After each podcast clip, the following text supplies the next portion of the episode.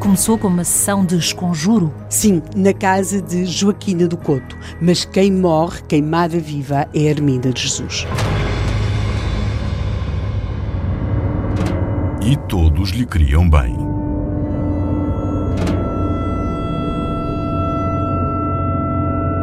25 de fevereiro de 1933, há uma noite diferente naquela Sim, é uma noite de inverno, é uma noite difícil, é uma noite de inverno naquela localidade relativamente isolada. Marcos de Canaveses, Soalhães. mas nós nem sequer é Soalhães, é Oliveira, não é?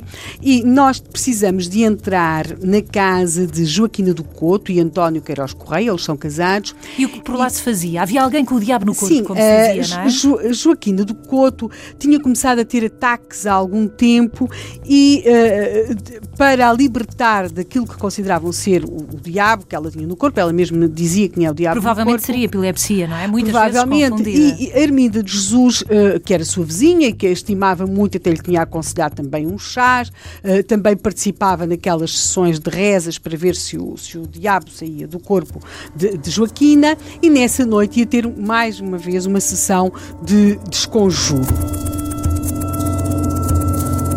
Nós entramos na casa de Joaquina do Couto e António Queiroz Correia. À noite? À noite. Inverno? Uh, inverno, fevereiro.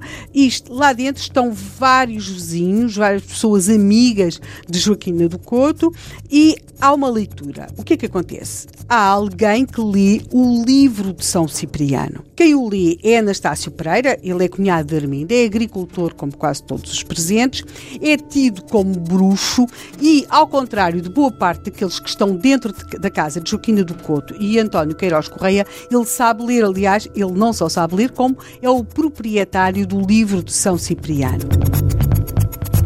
Quando a Arminda chega, a Arminda de Jesus chega, até a sessão de esconjuro até já tinha começado.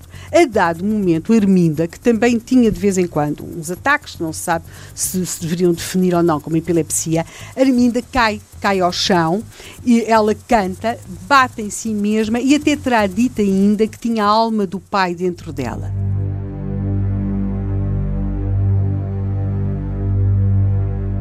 Aí, Joaquina do Couto, a tal vizinha que também tinha ataques e, e que uns conheciam como Joaquina E por quem se tinha feito essa eh, reunião? eh, E por causa de quem se tinha feito toda aquela reunião, terá começado a gritar: ponham essa mulher lá fora, que está excomungada.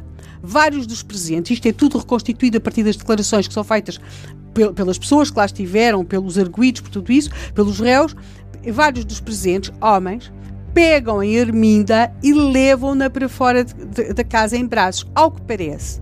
Ela terá dito, isto até é um testemunho de um irmão da Arminda que estava nesta sessão e que ajudou a levá-la para fora de- daquela casa. Ela terá gritado: Não me levais, não me levais a Jesus.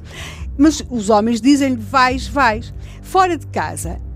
Mas não se recompôs, não ficou bem? não, a Arminda continua com, com, com, com aquele estrebuchar do ataque e aí Entrou em êxtase muitas Eh, vezes, não é? ela até terá dito que viu uma estrelinha que os outros não viam, mas o que conta é que Joaquina terá gritado batei-lhe enquanto ela bulir. E é nesse momento que o Manuel, o Francisco e o António Queiroz Correia começam a bater em Arminda.